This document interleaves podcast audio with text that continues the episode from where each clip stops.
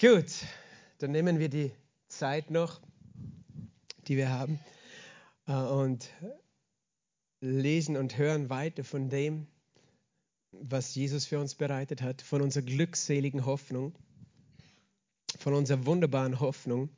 Und ich schlage im 1. Thessaloniker Brief, Kapitel 4, Vers 13 bis 18 auf. 1. Thessaloniker Brief, Kapitel 4, Vers 13 bis 18.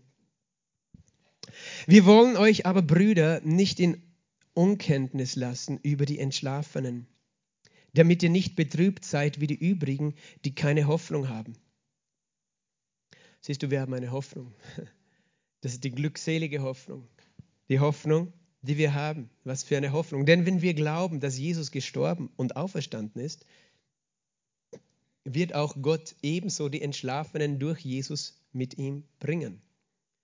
Denn dies sagen wir euch in einem Wort des Herrn, dass wir die Lebenden, die übrig bleiben bis zur Ankunft des Herrn, den Entschlafenen keineswegs zuvorkommen werden, denn der Herr selbst wird beim Befehlsruf, bei der Stimme eines Erzengels und bei dem Schall der Posaune Gottes herabkommen vom Himmel, und die Toten in Christus werden zuerst auferstehen.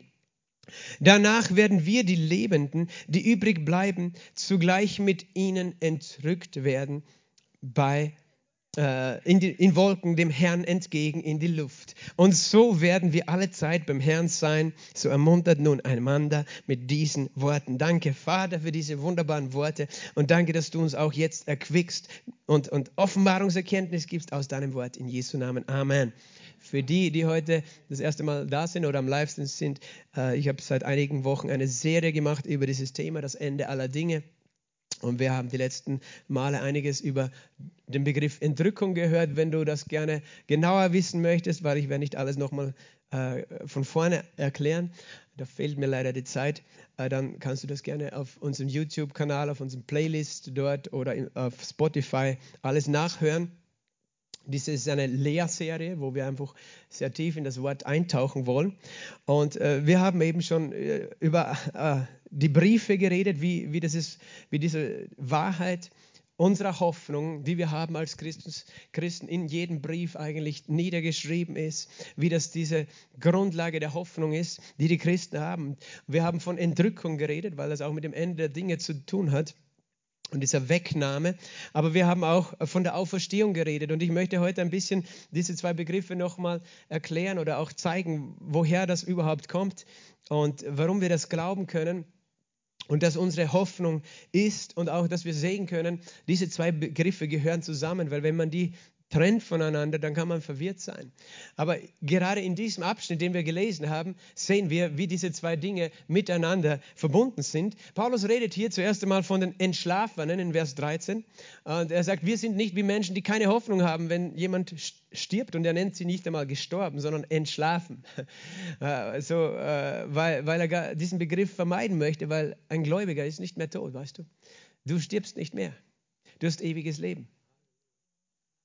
Jesus hat gesagt, wer an ihn glaubt, hat ewiges Leben. Manchmal haben wir die Vorstellung, ewiges Leben fängt erst an, wenn wir gestorben sind. Aber der Punkt ist, der Gläubige hat in dem Moment ewiges Leben, wo er Christus empfangen hat.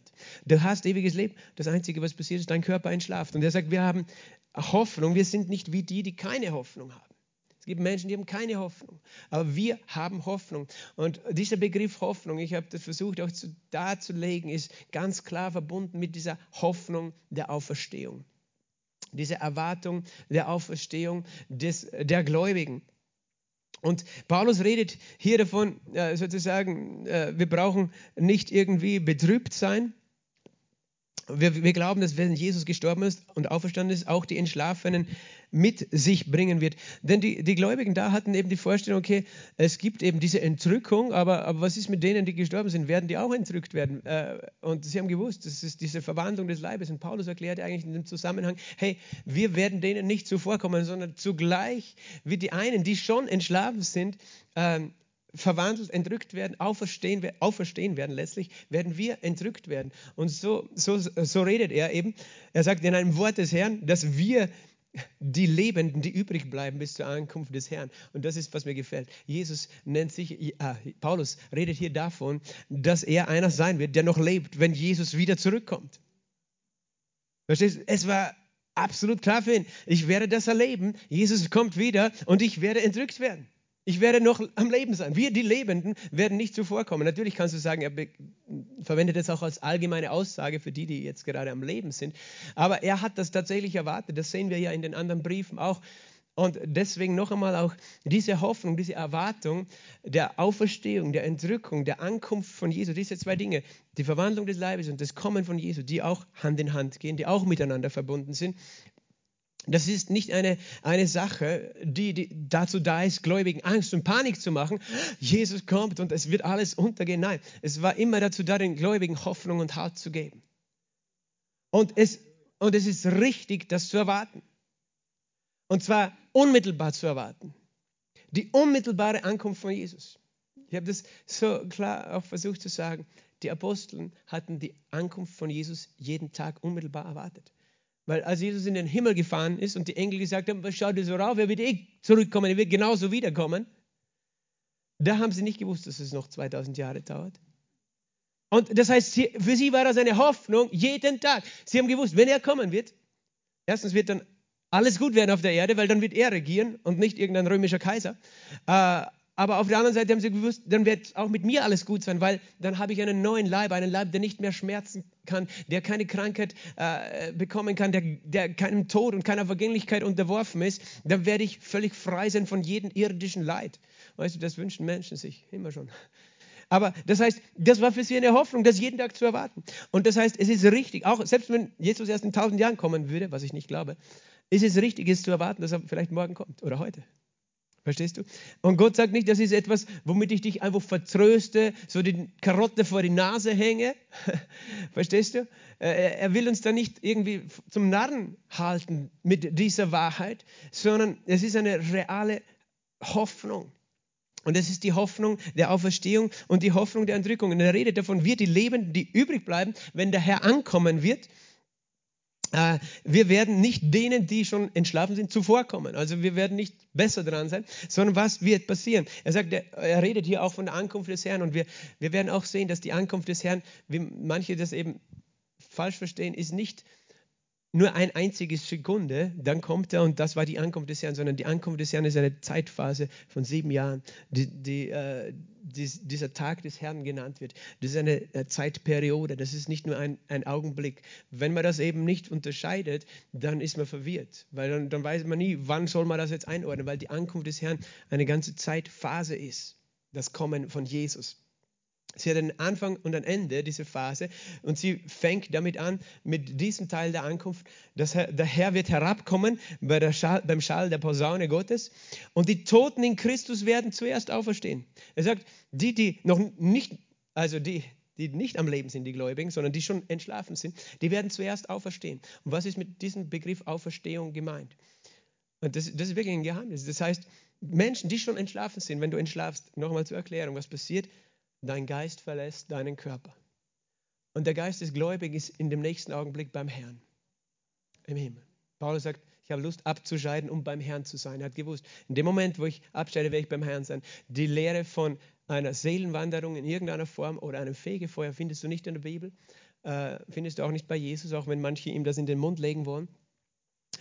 Fegefeuer, das ist auch eine Lügenlehre, weil es eine satanische, teuflische Lehre, dass der, dass der Geist dann irgendwo in einen Ort kommt, wo er dann noch irgendwo gequält wird für seine Strafen und dann erst in den Himmel, weil, weißt du, wenn das so wäre, dann wofür ist dann Jesus gestorben? Wofür hat er dann, hat er dann bezahlt für meine Strafen oder nicht? Wenn ich dann selber bezahlen muss im Fegefeuer.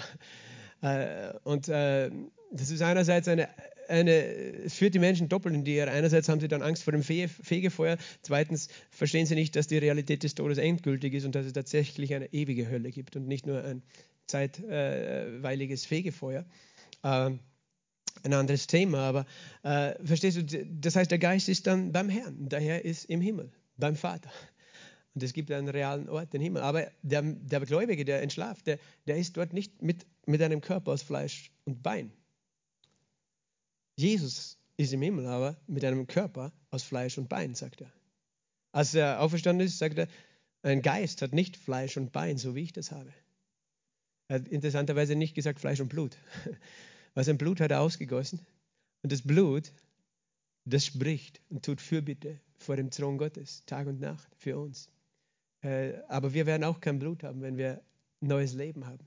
Fleisch und Bein werden wir haben. Aber ein, eine, eine, eine, äh, das heißt einen materiellen Körper, der unvergänglich ist, der auch nicht äh, schwach werden kann und äh, der herrlich ist und auch unbefleckt, in dem nichts Sündiges ist. Äh, ein, ein, Leib, der auch keine sündigen Tendenzen, Begierden oder so etwas hat. So einen Leib hat Jesus und so einen Leib haben die Gläubigen noch nicht. Das ist interessant. Das heißt, wenn jemand gestorben ist, ist er auf eine Art und Weise beim Herrn. Er ist auferweckt in dem Sinn, dass er ewiges Leben hat, aber er ist noch nicht auferstanden. Weil die Auferstehung, sehen wir, auf die warten wir. Und, und er sagt, es wird der Moment kommen, wo der Herr herabkommt vom Himmel. Und das ist noch nicht dasselbe wie das Kommen am Ende seiner Ankunftszeit. Weil am Ende der Zeit wird er was? Wird er auf der Erde stehen. Weil die Engel haben gesagt, so wie Jesus in den Himmel gefahren ist, wird er wiederkommen. Und er ist am Ölberg gestanden. Und das ist tatsächlich, was auch Zacharia, der Prophet, äh, geweissagt hat, dass der Herr, wenn er kommt, mit beiden Beinen auf dem Ölberg stehen wird. Und wird so mächtig sein, dass sich dieser Berg sogar spalten wird in zwei Teile und ein Tal entstehen wird. Ähm, aber er wird stehen auf der Erde. Hier sehen wir, dass der Herr in der Luft kommt. Und das ist ein, deswegen ist nicht dasselbe Augenblick gemeint in diesem Text wie der, wenn Jesus auf der Erde steht. Es ist wichtig, dass wir das unterscheiden. Auf jeden Fall heißt die to in dem Moment, wenn er kommt vom Himmel her, werden die Toten auferstehen. Das heißt, was werden sie tun? Sie werden einen Körper bekommen. Der Prophet Hesekiel hat darüber geweissagt, im Hesekiel im 37. Kapitel, in diesem Buch dieses Propheten, wo, wo Gott ihm einen, ein Feld voller Gebeine zeigt, voller Knochen. Und Gott fragt ihn, werden diese Knochen lebendig werden? Kannst du es selber nachlesen. Ich tue das aus Zeitgründen nicht jetzt jede, jeden Vers aufschlagen, weil das sehr, sehr viele sind. Äh, und, und der Prophet sagt, okay, Herr, du weißt es. Und dann sagt Gott, Weissage über diese Knochen.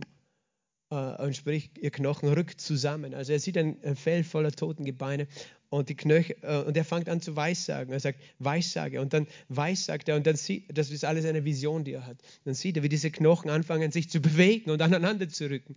Und dann äh, sagt, sagt Gott zu ihm, Weissage, dass, Haut, äh, dass, dass Muskel und Sehnen über diese Knochen wachsen. Und auf einmal, er weissagt, dass er spricht das aus, dass auf einmal werden diese Knochen überzogen mit, mit Sehnen und Haut. Und dann liegen sie allerdings noch als tote Körper da. Und dann äh, fragt er, werden sie wieder lebendig werden? Herr, du weißt es. Und und dann sagt Gott zu ihm, weissage dem, dem Geist Gottes, dem Atem Gottes von den vier Winden her, dass er kommt. Und er weissagt und dann kommt dieser Wind und auf einmal kommt Leben in diese toten Körper. Und das ist ein Bild von der Auferstehung, nicht nur ein Bild, das ist eine Vision, was Auferstehung wirklich bedeutet, dass, dass letztlich tote Körper zu Leben erweckt werden. Tote Körper zu Leben erweckt werden. Und wenn hier die Rede ist, dass die Toten in Christus auferstehen werden, dann heißt es, die, die jetzt schon im Geist, im Himmel sind, da wird, die werden einen neuen Körper bekommen und mit dem werden sie verbunden werden wieder. Äh, und, und sie, sie können wieder ein körperliches Leben führen. Der Punkt ist nämlich der, wir werden eines Tages wieder auf dieser Erde auch sein. Aber diese Erde wird auch verwandelt werden. Aber wir werden nicht nur in der geistlichen Realität und Dimension des Himmels leben, sondern der Himmel wird auf die Erde kommen und werden gemeinsam mit Jesus auch auf dieser physischen, materiellen Realität dieser Erde leben. So wie Jesus, ja, er konnte zwischen den Welten wandeln, weißt du, kann das noch immer. Äh, er kann im Himmel sein, aber er konnte den Jüngern erscheinen als, äh, äh und er ist, seit damals, er ist Menschen erschienen, weißt du. Er ist ja auch später dem Saulus, dem Paulus erschienen, Jahre nach seiner Himmelfahrt. Das heißt, er, er kann mit seinem Körper sozusagen sowohl im Himmel leben, als auch auf der Erde. Weißt du, dass Gott, Gott uns lehrt durch die Schöpfung. Es gibt ein Tier, dieses Tier hat Gott uns gegeben, damit wir das verstehen. Wir nennen dieses Tier Frosch, weißt du? Das Frosch fängt an im Wasser als Kaulquappe und kann zuerst nur im Wasser leben. Aber dann entwickelt sie sich und kann, es ist ein Amphibien, es sind Amphibien, kann am Land auch leben und kann auf einmal am Land und im Wasser leben.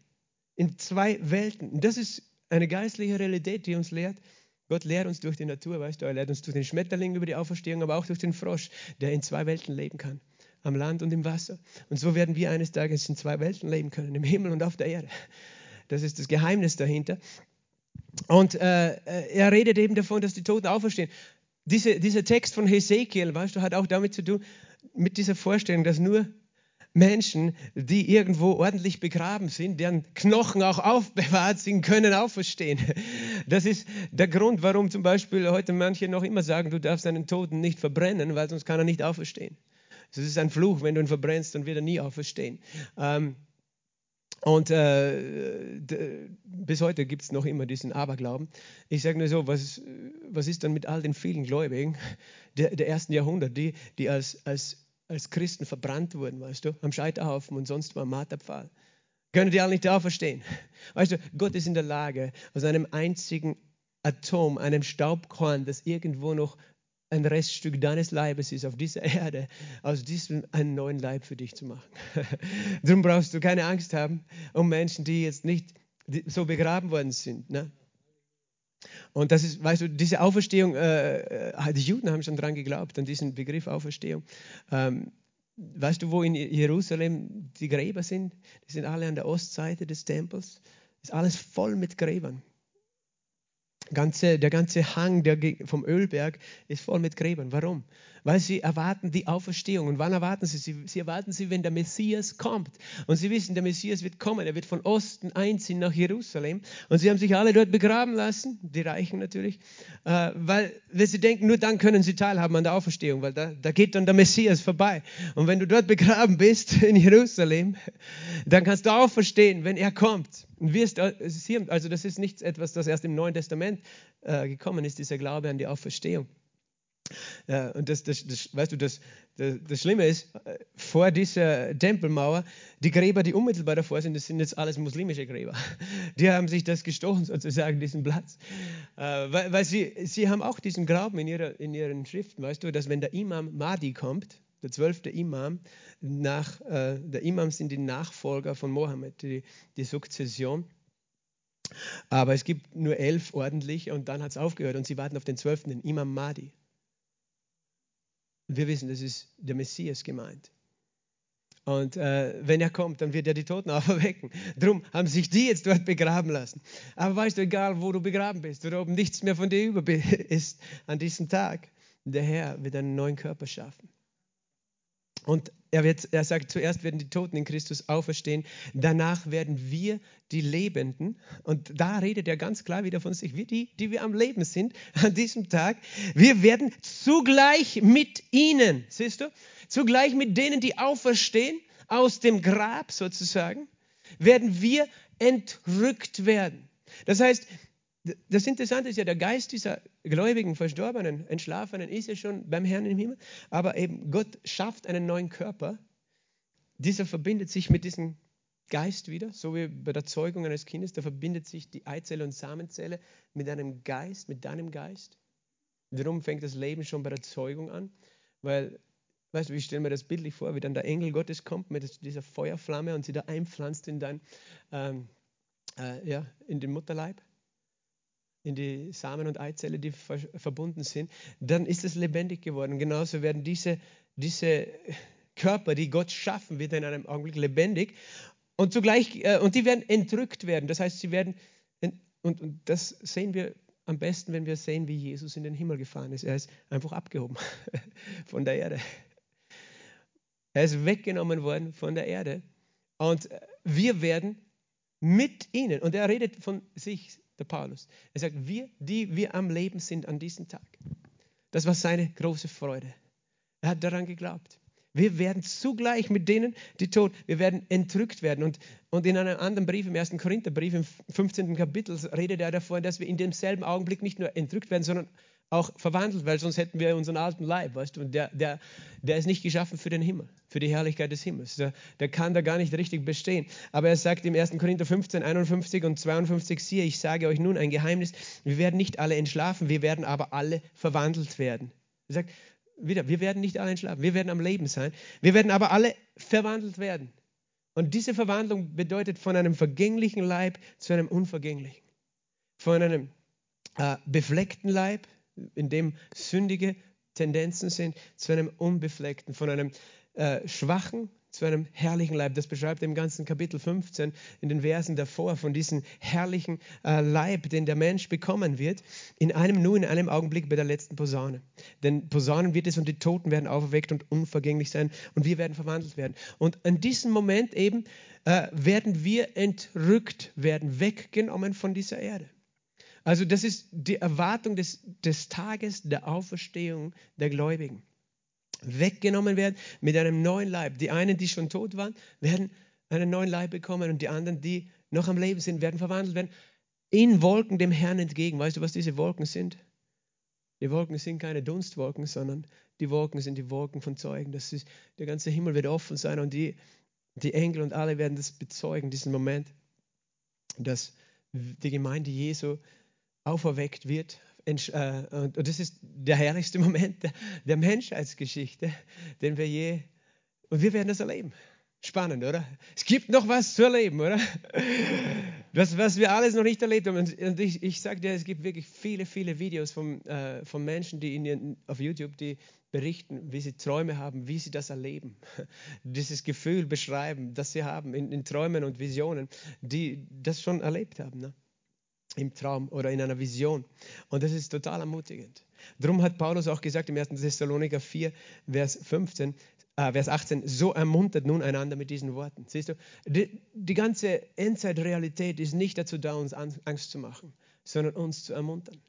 Es gibt so viel mehr als dieses Leben auf dieser Erde, das wir jetzt sehen und kennen.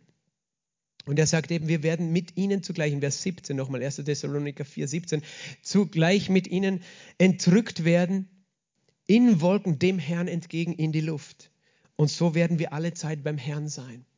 Und das ist eben der Punkt. Wir werden weggenommen von der Erde, Erde um beim Herrn zu sein. Das erste, der erste, das erste, wo wir uns aufhalten werden, wird nicht auf der Erde sein, sondern im Himmel. Und wir werden das später nochmal zu einem anderen Zeitpunkt anschauen. Das nennen wir das Hochzeitsmahl des Lammes. Darum wird dieser Moment auch die, unsere Vereinigung mit dem Herrn genannt. Wir werden vereinigt mit ihm, so wie die Braut mit dem Bräutigam.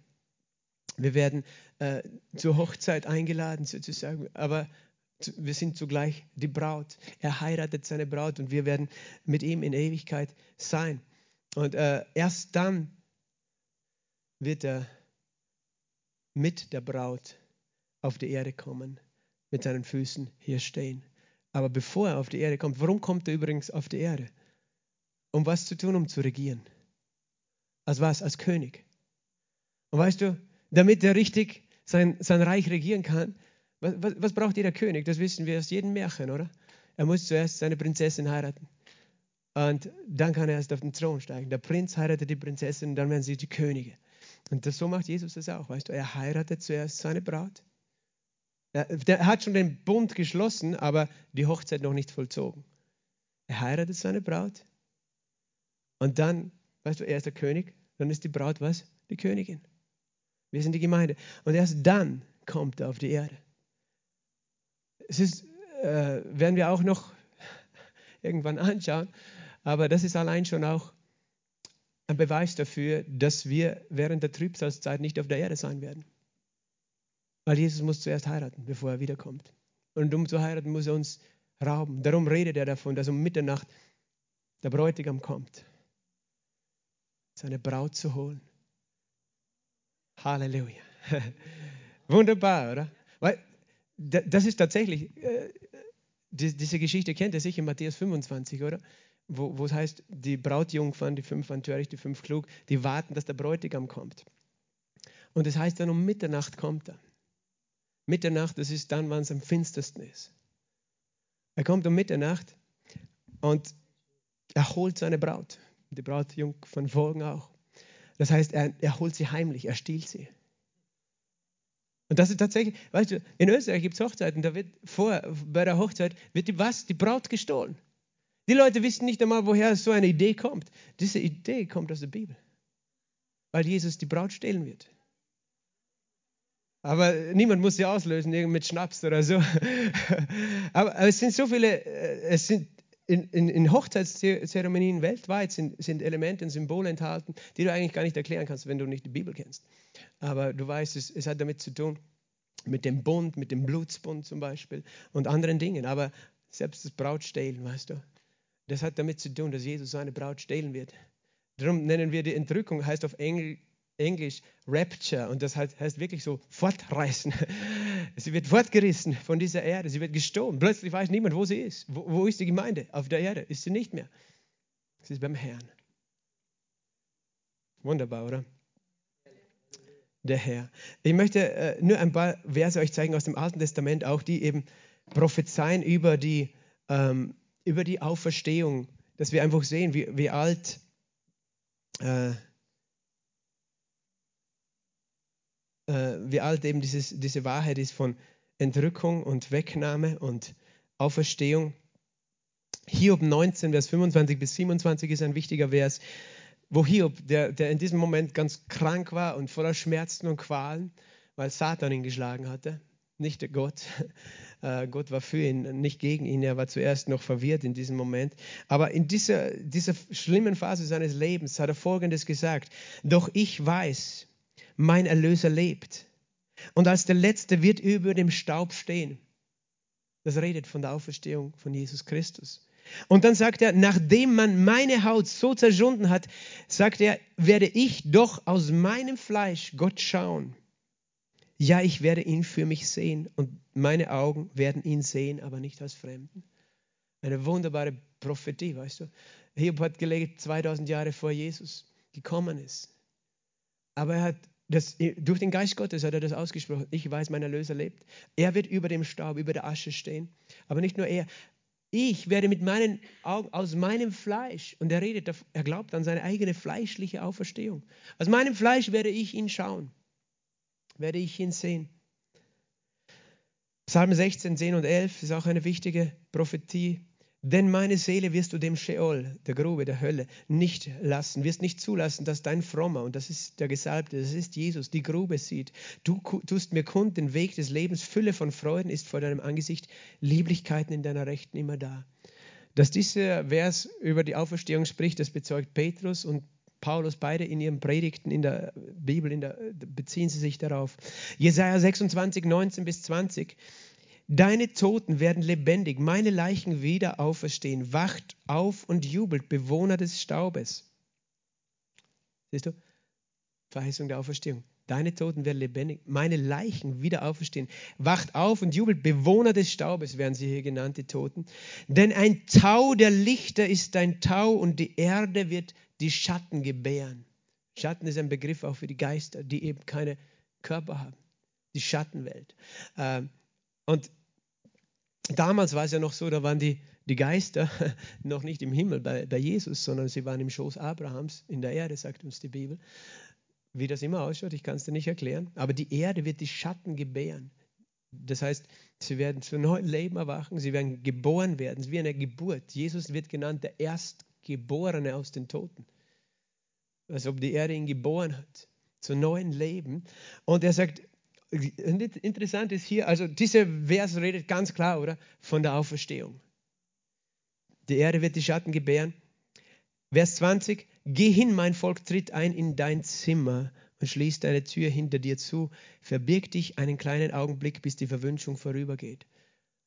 Und gleich im nächsten Satz ist eine Prophetie über die Entrückung. Es redet von einer Zeit, wo eben die Zeit der Verwünschung, eine schlimme Zeit, und er sagt, mein Volk verbirgt dich für eine kleine Zeit. Wo soll sie sich verbergen? In, in meinem Zimmer. Weißt du, was das Wort für Zimmer ist? Das Wort die innerste Kammer, das sogenannte Brautgemach.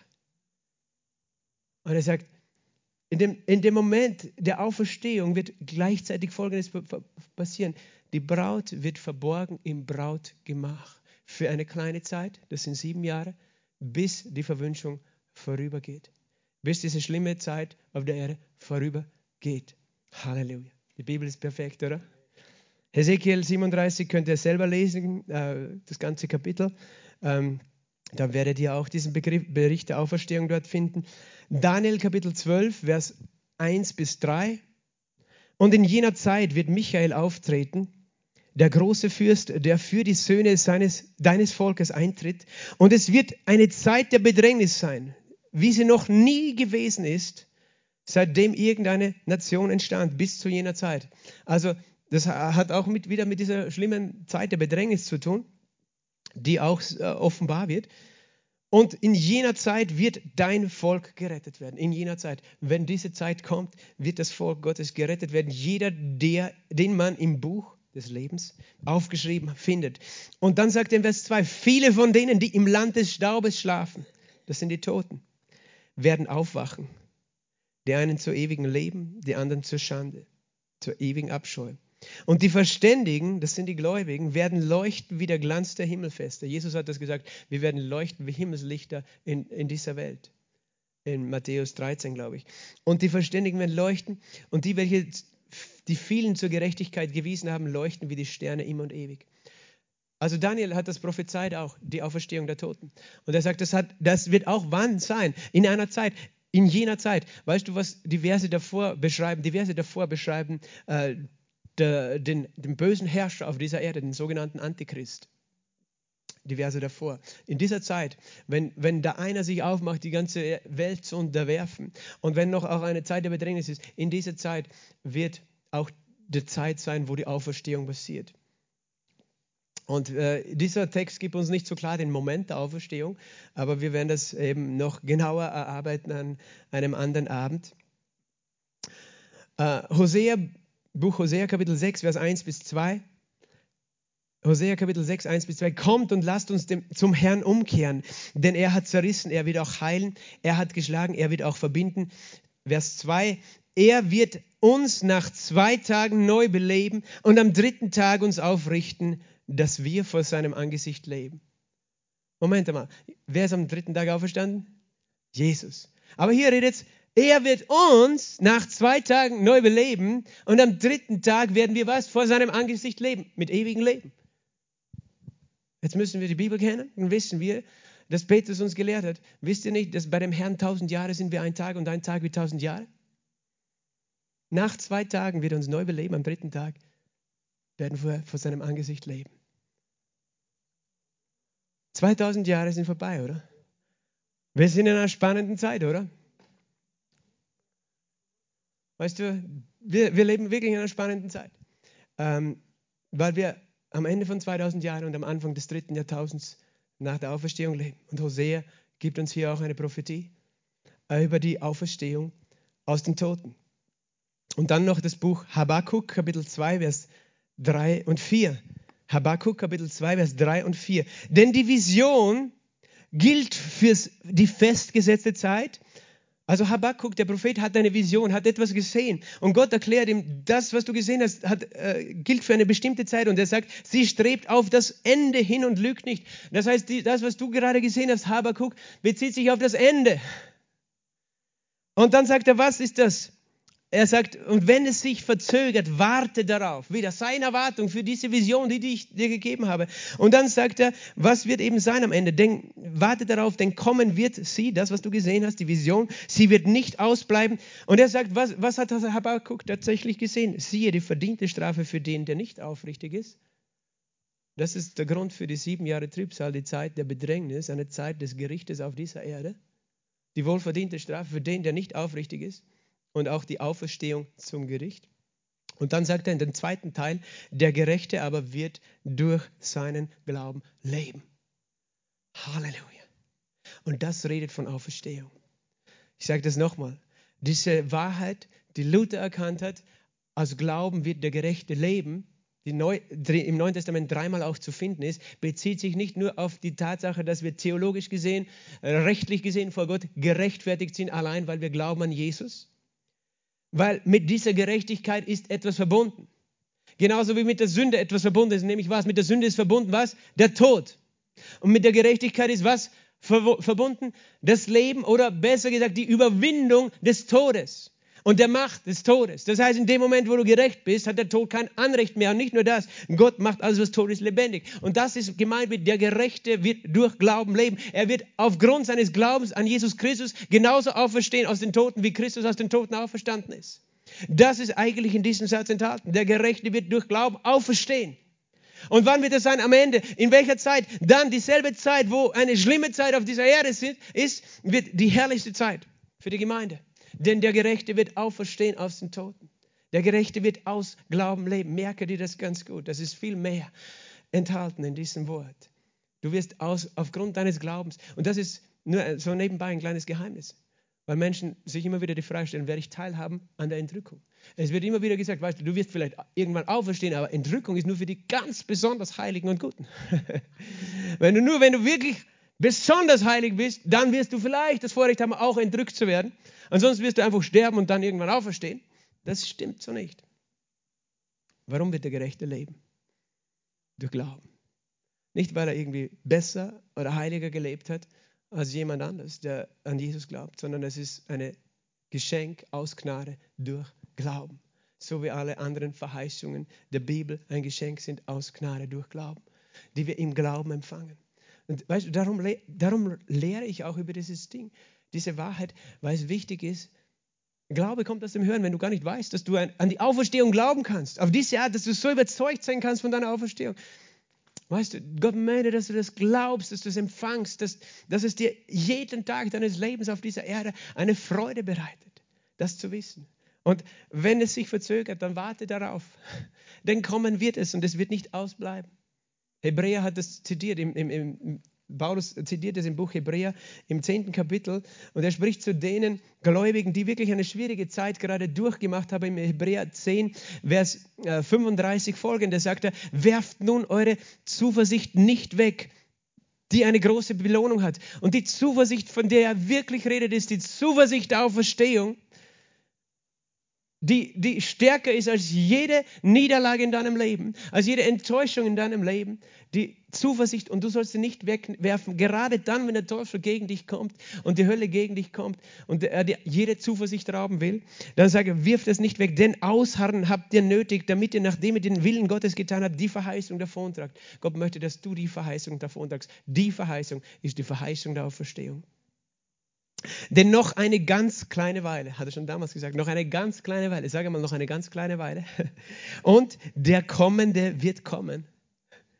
Und er wird nicht säumen. Das ist ein Zitat aus Habakkuk Kapitel 2. Und mein Gerechter wird aus Glauben leben. Er wird auferstehen.